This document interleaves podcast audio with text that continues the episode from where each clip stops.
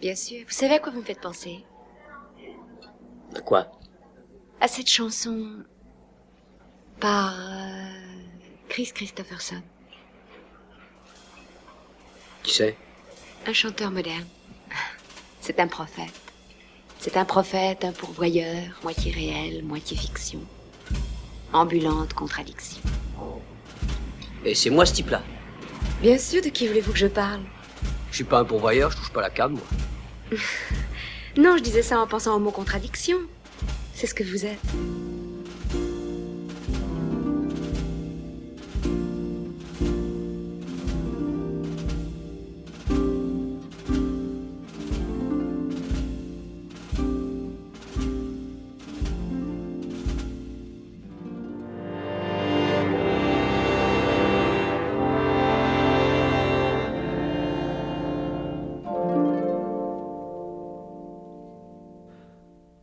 Ce nouvel épisode de Musical Suspect, Bernard Herrmann pour l'incontournable Taxi Driver. Derrière les vitres embuées de son taxi, Travis Bickle nous conduit des rues sombres et puantes de New York aux enseignes lumineuses d'un cinéma porno. Taxi Driver, c'est le destin entre ombre et lumière d'un chauffeur psychopathe, cinquième long métrage de Martin Scorsese, coup de poing de l'année 1976, Palme d'Or au Festival de Cannes et nommé quatre fois aux Oscars dans une citation vous l'aurez bien compris, pour la meilleure musique. Le film s'immisce dans la folie d'un homme, reflet d'une société sourdement traumatisée par l'après-Vietnam. Derrière cette histoire tourmentée et au-delà de Martin Scorsese, on retrouve un jeune scénariste d'à peine 30 ans, Paul Schrader. Avec Taxi Driver, il signe un récit en partie autobiographique, lui qui passa ses nuits en voiture après une rupture douloureuse à déambuler dans la ville, squatter les cinémas X et entretenir une passion morbide pour les armes à feu.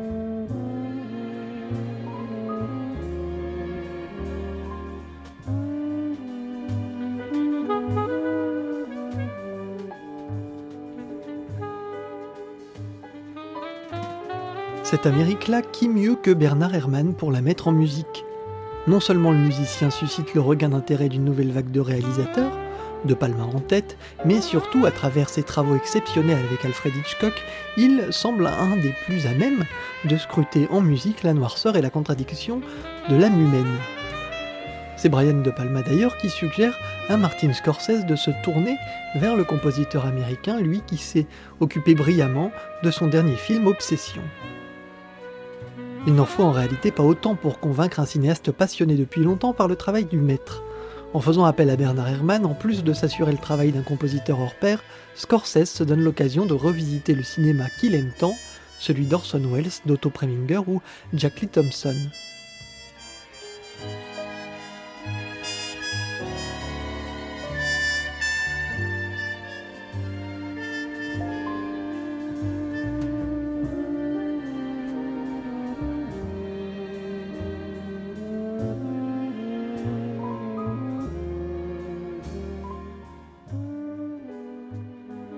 Seulement il y a un hic. Depuis quelque temps, la santé d'Herman inquiète et se dégrade. Affaibli par de sérieux problèmes cardiaques, son médecin lui conseille fortement de lever le pied et d'éviter tout voyage en avion. Oui, depuis sa douloureuse séparation avec Hitchcock, Herman est parti s'installer à Londres et y vit même de façon permanente depuis 1971. Hormis ses raisons de santé, le compositeur lui-même n'est pas emballé par l'idée de départ, déclarant à Scorsese n'y connaître rien aux chauffeurs de taxi. Mais Taxi Driver n'est pas un film sur les chauffeurs de taxi et ça Herman le comprend vite, script en main. Envoûté par le scénario du jeune Paul Schrader, le musicien ne veut pas laisser échapper cette chance et malgré la réticence de ses proches, le voilà parti pour les États-Unis à la rencontre de ce jeune loup du nouvel Hollywood, Martin Scorsese. Herman débarque aux USA à l'automne 1975, accueilli par un réalisateur ravi de rencontrer un des plus grands compositeurs de l'après-guerre. Pourtant très vite, Scorsese semble mal à l'aise.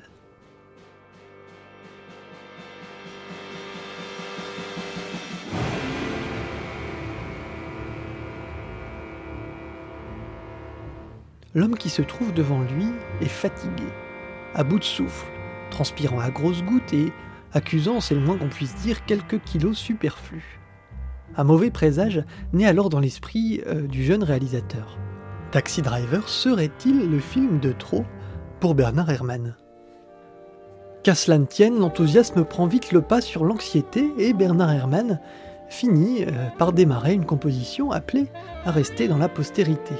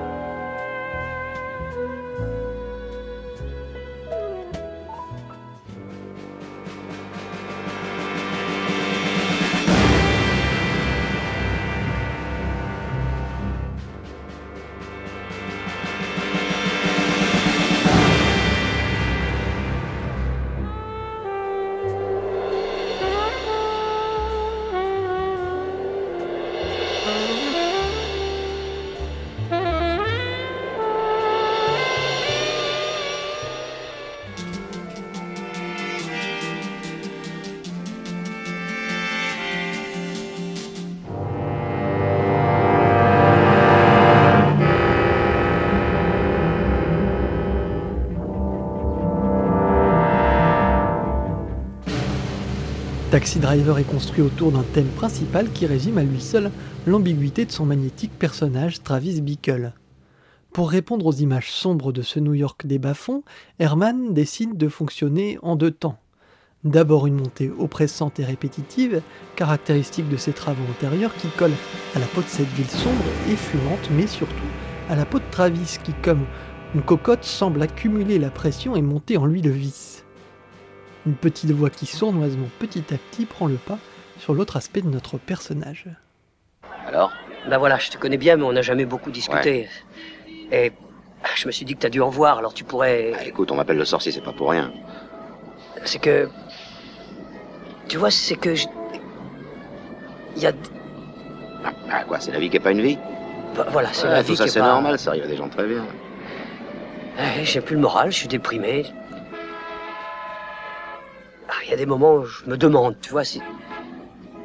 Mais il va falloir que j'en sorte et. Il n'y a pas, faudra. Faudra que ça pète ou que ça dise pourquoi.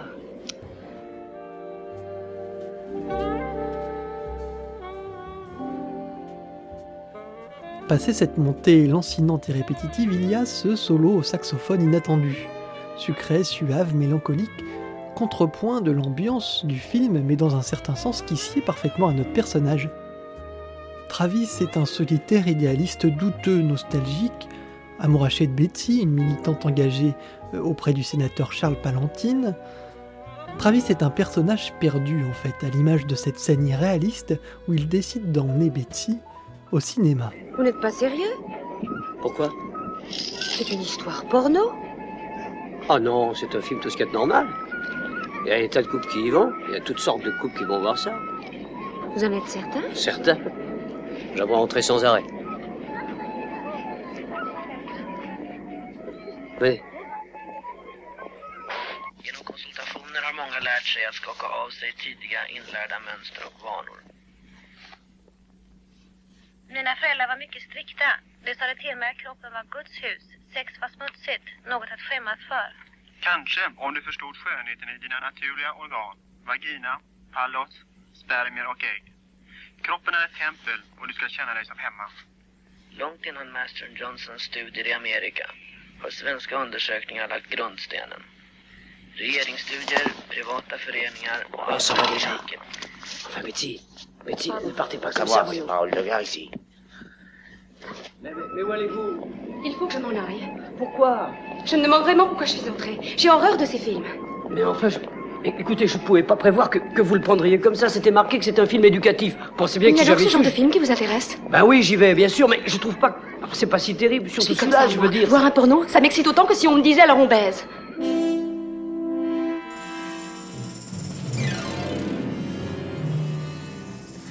Spectateur et acteur d'une société qui l'exècre, Travis finit par emprunter une voie dangereuse que suit rigoureusement Bernard Herrmann. L'aspect mélodique du saxophone des premières pistes disparaît progressivement pour laisser place à une dissonance pesante et lourde. Le fil qui tenait Travis est rongé, et c'est le cas sur cette piste notamment, The 44 Magnum is a Monster, et ce retour mélodique dans son final, dernière lueur, avant une plongée dans l'enfer.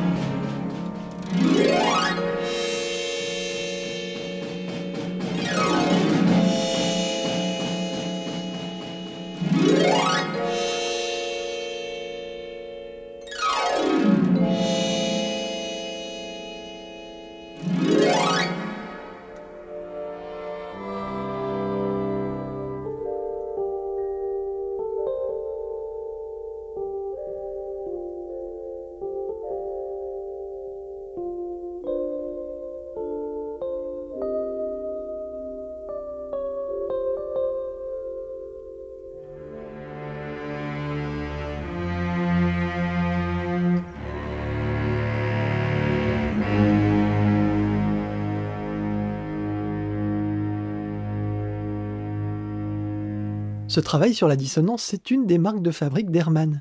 Développé de façon évidente avec le cinéma d'Hitchcock, on le retrouve d'ailleurs dans Vertigo,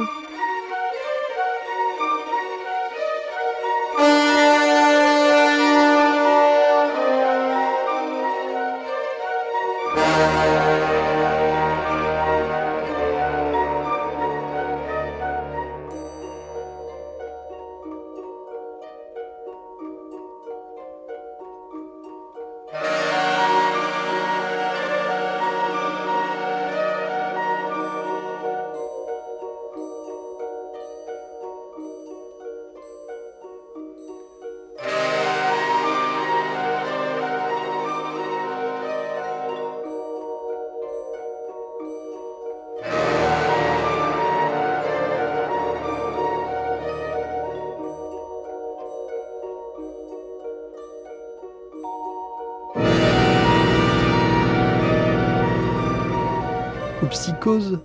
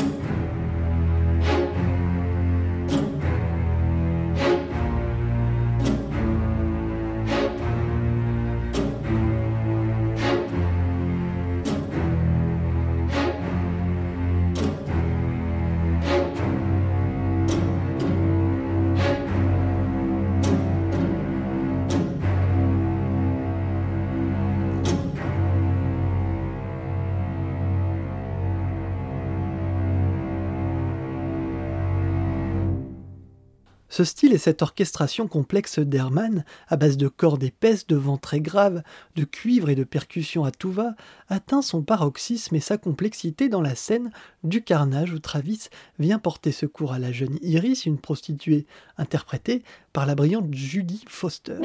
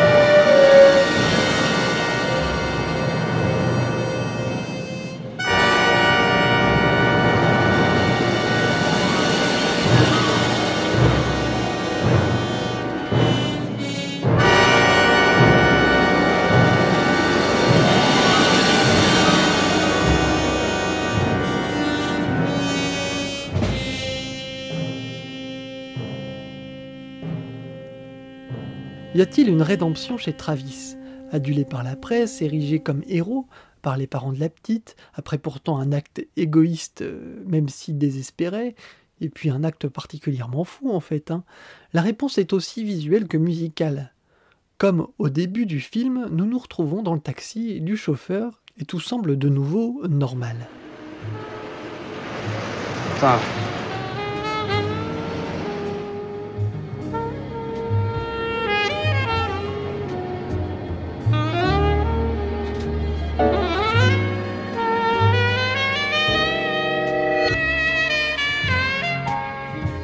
Son strident qui vient se caler dans le thème initial et très posé euh, du film nous indique que Travis n'en a pas fini avec euh, sa psychose.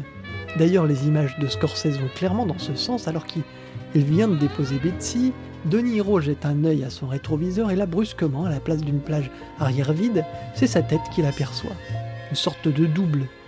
Comme un grain de sable, sa folie revient enrayer la machine et porter de l'eau à cette morale lugubre, douce ou dure de la folie, jamais on ne guérit.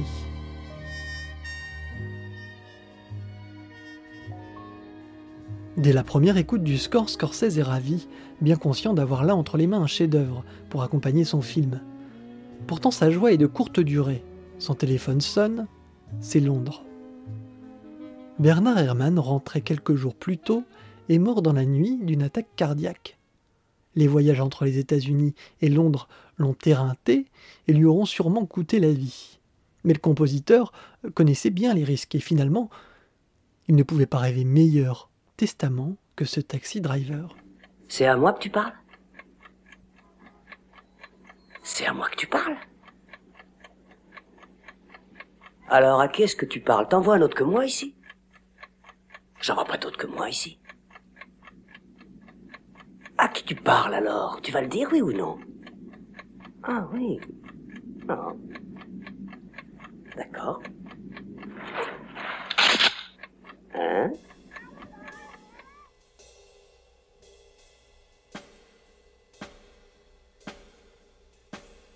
Rongé par les remords et le sombre présage qui l'avait habité euh, à sa rencontre avec Herman, Scorsese lui dédie son film. Mais quel héritage aujourd'hui d'Herman et le Taxi Driver?